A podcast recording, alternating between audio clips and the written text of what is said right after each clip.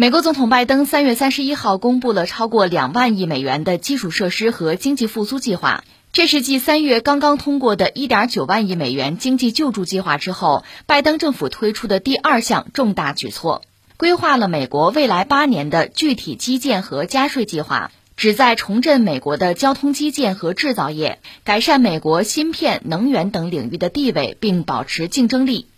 早前就有美国媒体预测，拜登会把和中国竞争作为这份基建计划的核心卖点，以此吸引共和党人的支持。事实上，拜登当天在会上也丝毫不掩饰地说，这项计划将使得美国在经济上击败中国，成为清洁能源技术的全球领导者。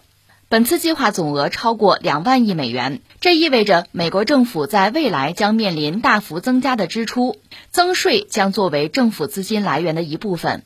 拜登计划将公司税率从百分之二十一提高到百分之二十八，同时取消对美国公司在海外投资前百分之十的收益不缴纳的规定，鼓励美国企业在本土投资。白宫表示。增税加上旨在阻止利润外移的措施，将在十五年内为基础设施计划提供资金。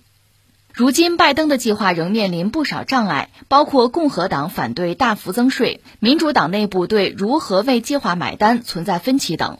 分析人士认为，基建投资资金谁来承担，能否得到国会批准？投资是否会增加美国乃至全球经济金融风险，都将是拜登政府推进计划时需要回答的问题。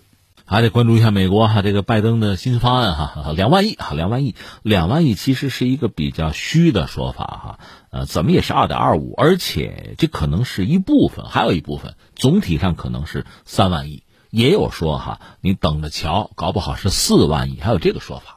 当然，这个钱它不会是一次性的砸下来，哪那么多钱？它大概是八年之内。你看，四年是一个美国总统的任期，对吧？如果他能够在连任，哈，就是俩任期是八年。呃，他想的是八年，能够砸这么多钱投到哪儿呢？主要是基础设施上啊。怎么看这个事情？之前我们也多多少少聊过，拜登会这么干啊，因为他在竞选的时候就说过。所以你看，作为一个政治人物吧，所谓言必信，行必果，至少说了得算呢，对吧？这是给自己的一个人设啊，否则人设崩塌。所以这个事儿哈，就是在基础设施建设上砸钱啊，砸几万亿，这个恐怕是他必须要做的。那怎么看这个事情？我们一样一样来说。第一个问题就说这事儿该做吗？我理解，如果是美国人的话，该做，真的是该做，因为美国作为一个发达国家，发达发达发达的时间已经不短了。那你当年的很多基础设施建设在全球啊，那是很牛的、很新的。呃，我脑子里马上能想到的，呃，以前和大家聊过几个时间节点吧，就是一八九零年代、九四年、九五年，因为中日甲午战争嘛，在那个时候，呃，美国人他的 GDP 啊，国内的这个工业产值啊，就已经超过了英国，这就是全球第一了，全球第一大经济体嘛，就到那么一个状况。而且在那个时候呢，它的这个国内的基础设施建设基本上达到了这个鼎盛时期。北美大陆五条铁路纵贯，就能干的我都干了。因为修铁路是需要钢铁的嘛，那美国的钢铁产量也是雄冠全球啊，等等等等。而且干到那儿呢，最后发现能干的都已经干了，再往前走就太平洋了，就北美大陆基本上，因为它不有个西进运动嘛。现在有一些美国人指责中国搞什么种族灭绝，你想当年美国灭绝印第安人是真灭绝呀？那把北美大陆占下来，这回就是一下子到了太平洋，然后怎么办？也就在那个时间节点，美国一个海军军官叫马汉写了一本书叫《海权论》。他这本书本身是总结就是海权在人类历史上的影响的，对吧？但实际上是歪打正着，等于跟美国人出了一个主意，就是西进运动，在北美大陆我走到头了，基建也搞了，然后往海洋上走啊，搞一个全球的贸易帝国呀，发展海军啊，砸钱呢，这是美国人的想法，确实是那么干的啊。但是我们要说，在那个时代，美国确实是蒸蒸日上，它大量的基础设施建设，大量的投资，所以它相对于传统的欧洲列强，它肯定是新的呀，它是后发后来的呀。所以一度它拥有最好的基础设施。再就是到一九二九到三三年那个经济危机，不是有一个罗斯福新政吗？就是富兰克林·罗斯福做了美国总统之后，有一系列的新政。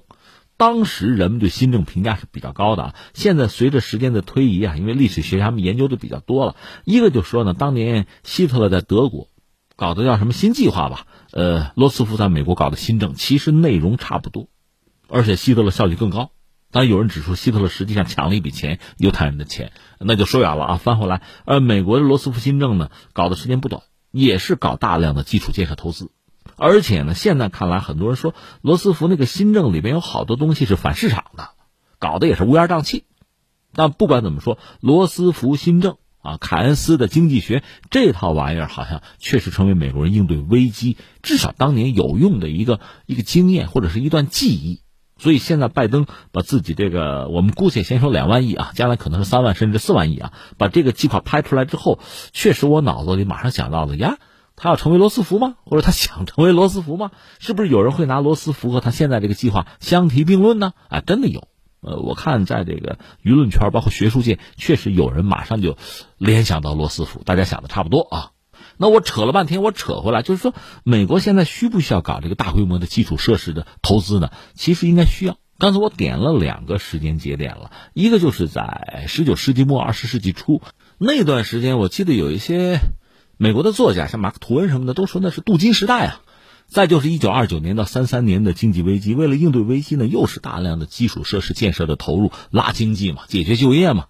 所以美国的基础设施呢，在那个时代应该说是全球最好的，那很牛的，光鲜亮丽的，比欧洲人强啊。我们开个玩笑，欧洲人看美国人的眼光和今天美国人看中国人眼光差不多，就是在基础设施，我们就说基础设施这个领域，咱们那个心呐，你看一看咱们的这个机场，那个设计超现实的。和未来感的，因为咱们是新的嘛。当年欧洲人看美国也是这个样子，但是我们说所有的建筑、所有的设计，它都会过时的，它都有寿命的。所以美国人实际上在这个领域现在欠账是非常多的，就是基建呀缺口非常之大。我看的这个数据是什么呢？到二零二九年，注意现在是二零二一，对吧？到二零二九年，美国的基础设施资金的需求呢是五点九万亿美元。注意，五点九万亿美元。如果按这个数据的话啊，拜登就算他执政八年，他是想接着干啊，正好这个到二零二九年吧，二零二一到二零二九，差不多就是涵盖了呃拜登的这两个任期。如果他能干的话啊，他能投的说是不是现在是二点多亿，顶多是三万亿，甚至撑死了四万亿美元吧。可是美国需要的是五点九万亿，投的还是不够。所以这个问题细化啊，缺什么什么缺啊？缺什么你知道吧？缺钱呗。那什么缺呢？咱们说个俏皮话，什么都缺。如果确切的说呢，这么几个方向上啊，最大的投资缺口是什么呢？是在这个地面交通，比如说道路、公路啊、桥梁，还有公共交通，这相关的一个大系统了，在这个领域缺的是最多。那你就往里砸钱吧，砸多少呢？按说在二零二九年前。你往这儿应该砸上一点二万亿美元，另外呢，饮用水啊、废水啊、雨水还有包括学校，这都需要大量的投资的。当然，这个投资是啊千亿级的、几千亿级的，是这么个状况。所以你要说该不该投呢？就我们作为一个旁观者来看，美国确实在基础设施这个领域啊需要补课，欠账太多。因为当年曾经也奢华过，对吧？但是很多建筑是有寿命的，而且美国它因为资本主义嘛。市场经济嘛，它还有很多设施是私人的，你比如水库，私人的。那私人水库，我有钱，我喜欢，我愿意，你砸钱啊可以哈。如果没钱，我破产了呢，我就砸不动了。但是水库啊，什么是水库？你就想象在一个合适的地点，用钢筋混凝土做了个大碗嘛，盛了一碗水啊，这碗破了，水要洒的，这个不是闹着玩的，所以确实欠账非常之多，有的是需要维护。有的需要修补，有的真的得推倒重来了，这是需要钱的。所以你看啊，呃，基础设施建设该不该投？该投。而且拜登的这个宏伟的计划，你说两个多亿，投四个亿都不够，现在是这个状况。那下面问题就来了，你的钱呢？钱从哪儿来啊？现在我们看到拜登能说的是什么呢？加税。所以你看，这个拜登上台不到百天，我们可以有一个叫拜登经济学的说法了啊。一个就是加大基础建设的投资，再有一个就是加税。这个很多人已经骂了，特朗普已经骂了啊。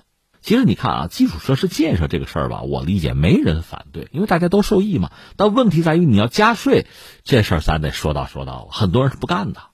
实际上，你这个方案真正到最后哈，就是说国会能不能批？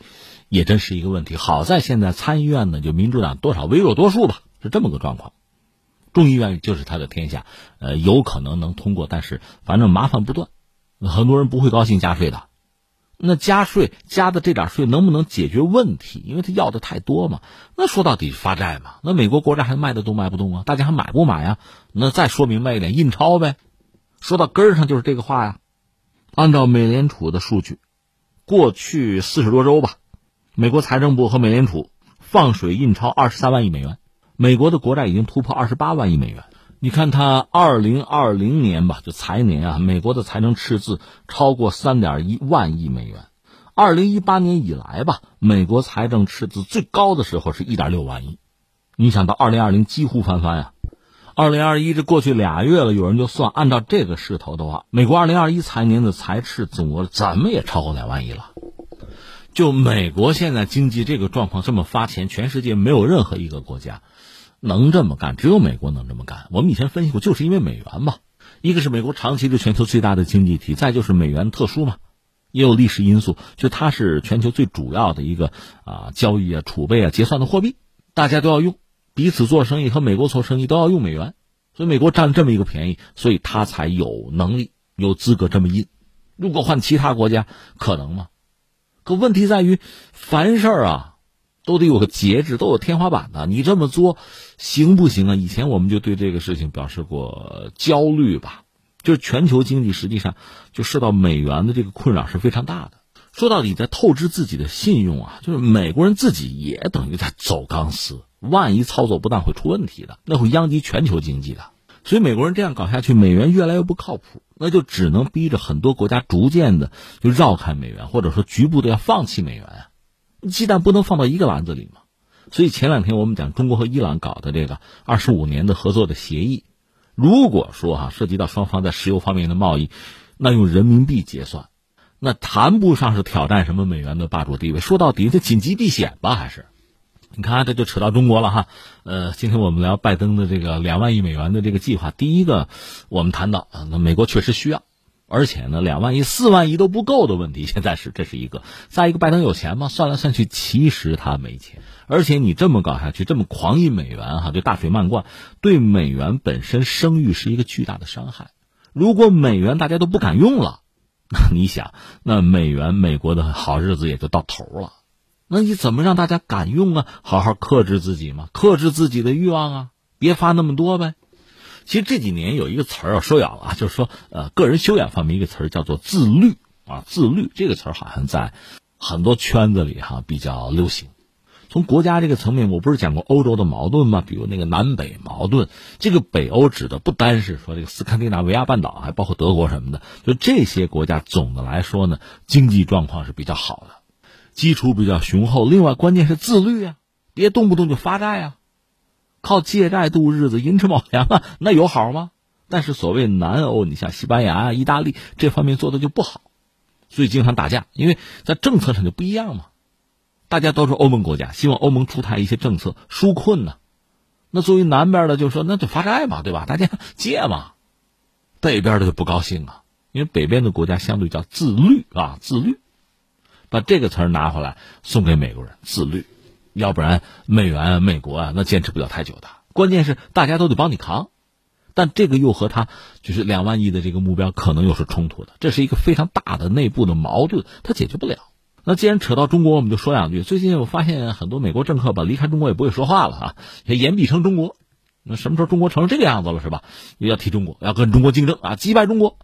所以你很感慨，一个是你发现中国的外交官很会说话，我们从来不是想超过谁，我们超越自己嘛，对吧？挑战自我嘛，这是我们。其实美国按说也一样，解决自己的问题就好了。但是那拜登一定要把中国拉进来，什么意思呢？就是把中国作为一个战略竞争的对手。这个共和党、民主党能不能有共识啊？对吧？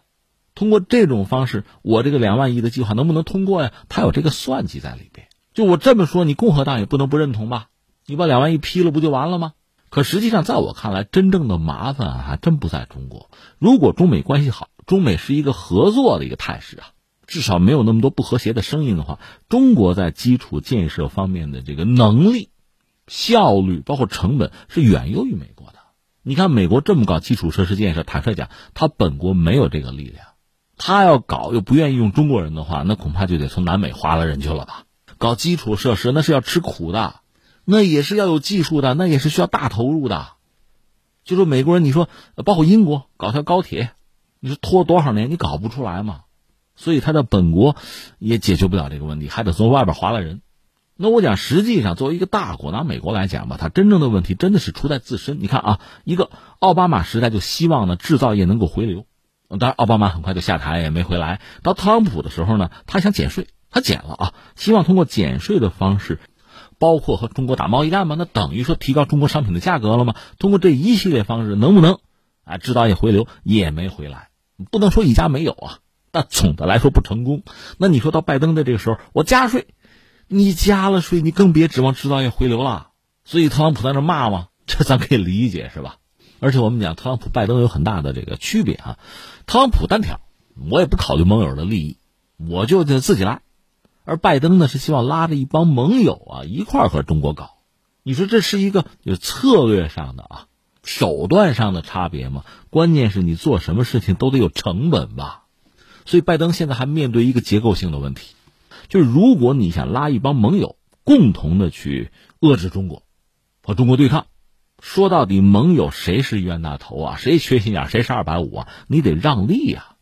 你看看那个什么黑帮片、江湖片，那黑帮老大都得是啊，管饭管小弟们饭，你们才给我打架去，都是这个样子。你想一想啊，以前有个 TPP，就是奥巴马那个时代，说到底呢，就是美国打开自己的市场，让很多国家、很多企业到美国来赚钱，然后大家凑成一个 TPP 嘛，把中国排除在外嘛。这是人家奥巴马的想法。特朗普觉得我吃亏了，特朗普就是不愿意吃这个亏，所以他撤出了 TPP，撕毁了嘛。那这一帮盟友起哄的，我也不要了，我跟中国单挑，这是人家特朗普的想法。而且我在国内，我降税，我减税，我吸引制造业回流，我也不考虑盟友的利益嘛。所以特朗普这个逻辑他是自洽的。到拜登这个时代呢，你看啊，如果你是拉一帮盟友，那你应该放开市场，你让盟友们在你们家能赚点钱，然后大家有点实际的利益嘛，跟着你，这可以共同对付中国。如果你又希望制造业回流，你就不应该加税。另外呢，制造业如果真的回流了，那国外的企业产品啊就不太好进来了。那你的盟友圈也不好凑了。所以这什么呢？这是二选一，是挑一个。你不可能两边便宜都占了。这是拜登目前其实也是一个困境。我们看到他这个呃两万亿的投资计划，最后一个是钱能拿到多少，能不能落实？